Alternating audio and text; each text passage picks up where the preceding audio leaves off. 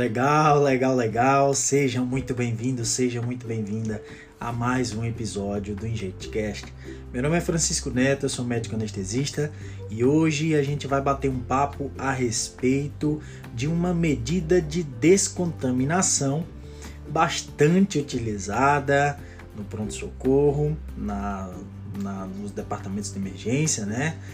E que é uma medida de descontaminação depois que você avalia ali no cenário da intoxicação exógena, é, faz a sua avaliação inicial, estabiliza o paciente, aí você tem é, uma das medidas primordiais é a interrupção da exposição à substância exógena que levou àquela intoxicação. Né? E dependendo da via de exposição, é, você pode realizar diferentes medidas de descontaminação.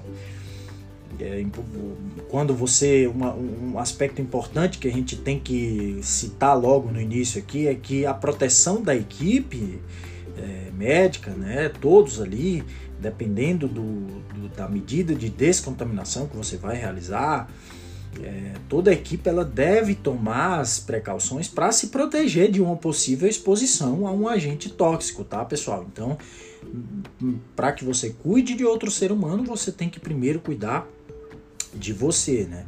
Então, o que é que você vê é, numa cena do trauma, fazendo um paralelo aqui e tal? Você tá lá no SAMU e tal. O que o cara do SAMU, a primeira coisa que ele vê? A cena do trauma, a segurança da cena do trauma porque senão ele pode virar mais uma vítima, caso a cena não esteja segura.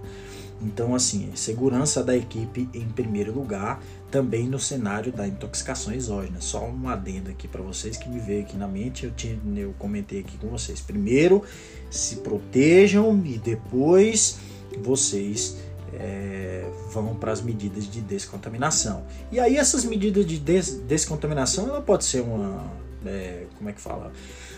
Descontaminação cutânea, né? Da pele do paciente, despir o paciente, enfim, é, é, colocar a roupa em sacola, é, enfim, mas esse não é o nosso foco. Também tem a descontaminação ocular. O nosso foco de hoje é a, é descontaminação mais comum a ser realizada no departamento de emergência, né? a descontaminação gástrica.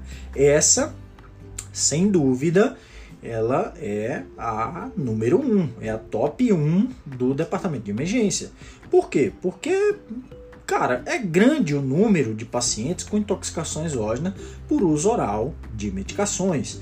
Isso daí, quem trabalha sabe que é uma realidade. Chega isso nos plantões, seja no plantãozinho lá do interior, ou seja também no, na grande é, emergência da grande cidade, tá?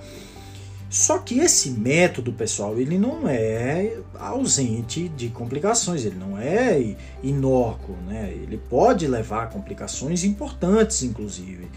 Como, por exemplo, uma, puxando sardinha para o meu lado, broncoaspiração.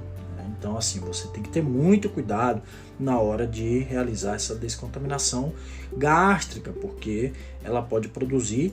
Você quer resolver um problema, e isso é fato, mas você, ela pode produzir, por exemplo, um problema maior, como por exemplo uma broncoaspiração.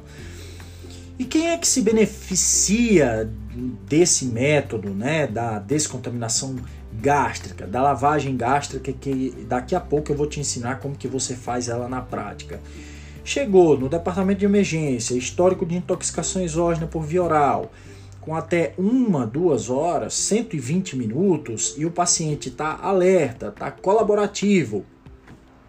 E o cara não é uma substância corrosiva, ele tem capacidade de proteger a via aérea, é, tá ali alerta, tá colaborativo e, e, e, o composto que você bateu o olho ali, tirou na sua história, ele não tem um antídoto disponível após a absorção intestinal, cara, esse paciente é o paciente clássico que a descontaminação gástrica ela será bem-vinda, né? Ela será bem-vinda. Avaliando todos esses aspectos, você diz: não, eu vou fazer uma lavagem gástrica é, para esse paciente. E o que é interessante para ver como que às vezes, né, a, a medicina ela constantemente está mudando, ó, os paradigmas são quebrados, as verdades elas não são absolutas, a gente vai descobrindo as coisas. A anestesia está passando por um processo desse de, de imersão em transformação de condutas, de questionar condutas que eram é, dogmas, na verdade, e hoje a gente vê com estudos é, mais bem realizados que as coisas não são bem assim. Para vocês terem uma ideia, pessoal, quando o assunto era, ah, vou fazer descontaminação gástrica nesse paciente aí, alguns guidelines antigos recomendavam a indução de vômito como forma de expelir o tóxico que o paciente ingeriu. Cara, pelo amor de Deus, essa conduta não tem mais respaldo na literatura. Não é indicada. Por quê? Porque pode provocar muitas complicações. Então, assim, pessoal, não, esse negócio de induzir vômito, é, cara, esquece isso daí, abandona, né? Tenho certeza que ninguém mais, mais tem, tem isso na, na cabeça, mas assim, é, não custa nada lembrar que induzir vômito nesse sentido aqui também não, não vem ao caso, tá? Então assim, lavagem gástrica em resumo aqui para vocês, para a gente entregar como que faz na prática mesmo. Indicação: contaminação por via oral de substância que não tem antídoto ali, quando uma vez que for absorvida, chegou até duas horas na sua emergência, a história 120 minutos ali. E aí você é, pode sim estar tá lançando mão aí da sua lavagem gástrica, né? E, e para realizar a lavagem gástrica, que fique bem claro, o paciente ele tem que conseguir proteger a sua via aérea, porque você não quer gerar o problema da broncoaspiração, seja de conteúdo sólido ou seja de conteúdo líquido. Contraindicação para você hum, eu não vou fazer lavagem gástrica. Quando que você não faz lavagem gástrica? Ingestão de cáustico. Ah, você acha que você vai fazer lavagem gástrica se o cara fez uma ingestão de substância cáustica, solvente? Ah, você não vai. Sangramento, riscos de perfuração intestinal, você não vai fazer, entendeu? Você não vai colocar. Quanto mais mexer, mais vai feder aquilo ali, entendeu? Então, risco de perfuração intestinal, se você avaliar, você pô, fica. Você já tira de campo essa possibilidade da, da lavagem gástrica, né? A via aérea não protegida também é uma contraindicação. O cara não protege a via aérea, você vai fazer lavagem gástrica, você tá doido? Não vai fazer. Instabilidade hemodinâmica e, por exemplo, caso você tenha um antídoto específico para o tóxico em questão, também você pode pensar em não realizar a lavagem gástrica, tá bom? Mas o seu julgamento clínico é, vai ser o, o mais importante. Por que, que você tem que colocar aí na sua balança do risco-benefício? Porque não é um procedimento inócuo, né, pessoal? Igual eu já falei, existem complicações, broncoaspiração, laringoespasmo, lesão mecânica do trato gastrointestinal, você pode perfurar ali, entendeu? Hipotermia. Então, cara, é, você tem que colocar realmente na sua balança do risco-benefício e tomar a sua decisão. Mas eu acho que ficou claro quando fazer, quando não fazer e por que, que a gente faz, né? O que, que a gente está querendo evitar ali. Mas como é que você realiza na prática? Primeiro ponto, proteção de via aérea, né? Mas você não vai realizar intubação orotraqueal para poder realizar uma lavagem gástrica. Esquece isso daí. Aí eu vou entubar porque eu vou realizar lavagem gástrica e aí eu vou entubar o paciente. Não, não, não, não, não, não, não. A decisão de entubar, ela avalia quatro pontos principais que são bem discutidos em outro episódio aqui do InjectCast. Você tem que sim levar em consideração é, se o paciente protege a via aérea, como que está a ventilação e oxigenação, quais são os passos, os próximos passos do manejo clínico, se tem potencial para deterioração clínica, você tem que levar tudo isso em consideração, é lógico, você pode ver no outro episódio que nós comentamos a respeito disso, inclusive sou eu que gravei esse episódio aí, Também temos um vídeo lá no YouTube, mas cara, a decisão de intubar ela nunca vai ser tomada baseada em resolver problemas é, imediatos, em caráter, em, em caráter imediato. Uma, uma, como por exemplo, ah, eu quero melhorar, eu acho que eu vou melhorar os sinais vitais desse meu paciente, ele entubado. Não, isso não é uma indicação. A indicação de intubação orotraqueal, ela visa um melhor desfecho clínico final do paciente. Ela tem que ir de encontro com uma melhor evolução clínica hospitalar do paciente, e não somente um imediatismo, uma resolução de um problema imediato. Sempre que você estiver pensando em intubar um paciente, e você colocar na sua balança do risco-benefício, do seu julgamento clínico, e você perceber que aquilo ali tem muito mais a ver com uma situação imediata que você está querendo resolver, cara, fica com alerta ligado que talvez não seja o momento de entubar, tá bom? Então, mas você bater na tecla na hora de realizar a lavagem gástrica, não se recomenda proceder com intubação traqueal somente para esse fim, tá bom, pessoal? Mas o paciente tem que ter proteção da via aérea. Ah, como é que eu sei que esse paciente está protegendo a via aérea? Pede para o paciente falar, né? Fala com o paciente.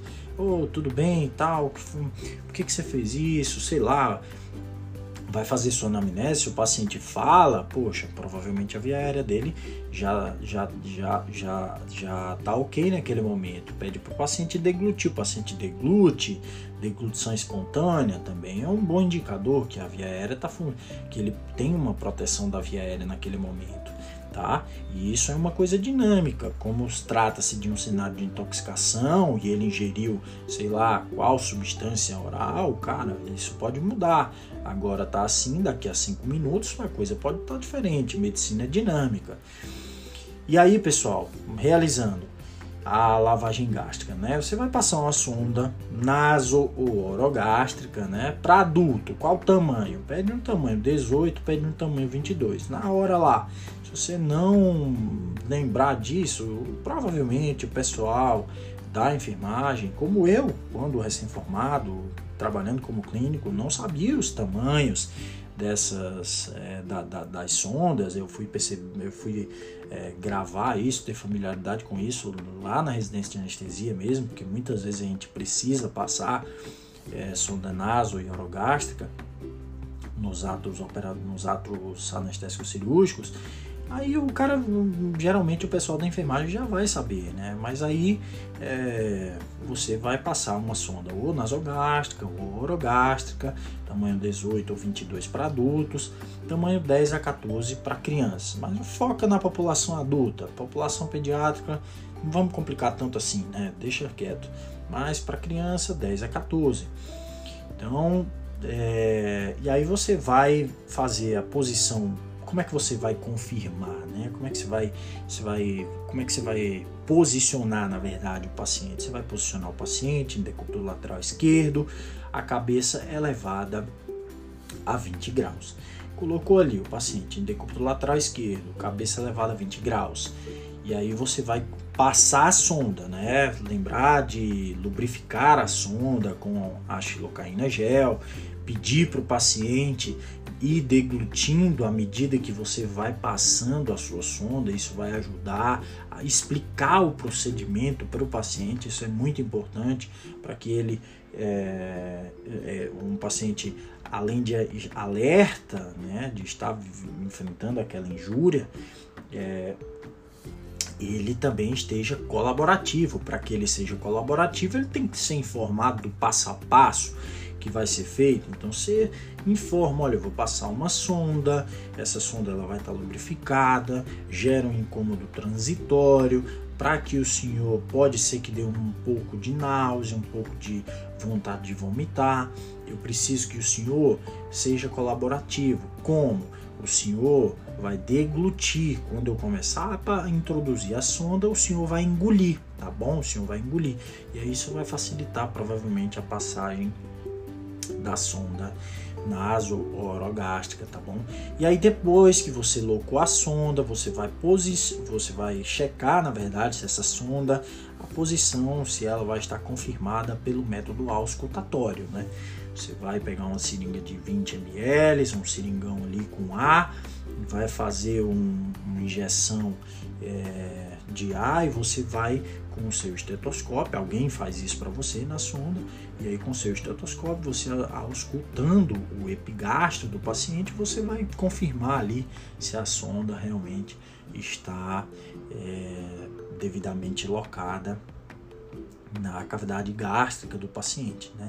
Feito isso, tá tudo bem locado, passou, tudo tranquilo, beleza.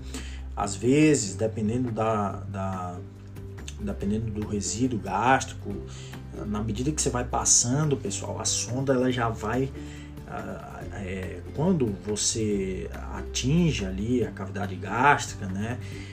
Às vezes você já vai ver um retorno de um conteúdo gástrico bastante intenso. Isso é muito frequente no, no intraoperatório. A gente passa e além de, de, a gente ter o cirurgião lá na cavidade abdominal para confirmar, olha, chegou aqui e tal, tranquilo, Francisco e tal, beleza. É, às vezes a gente já sabe por quê, porque vem ali já um conteúdo né, gástrico na, na sonda.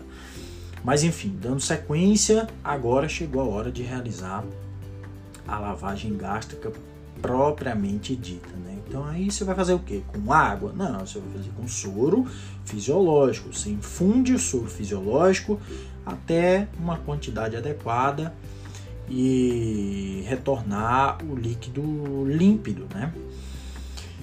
Como que você faz? Adulto, 250 ml, alíquotas, pequenas alíquotas de 250 ml por vez, até um total de 6 litros, ou o líquido ficar claro, ficar límpido, né?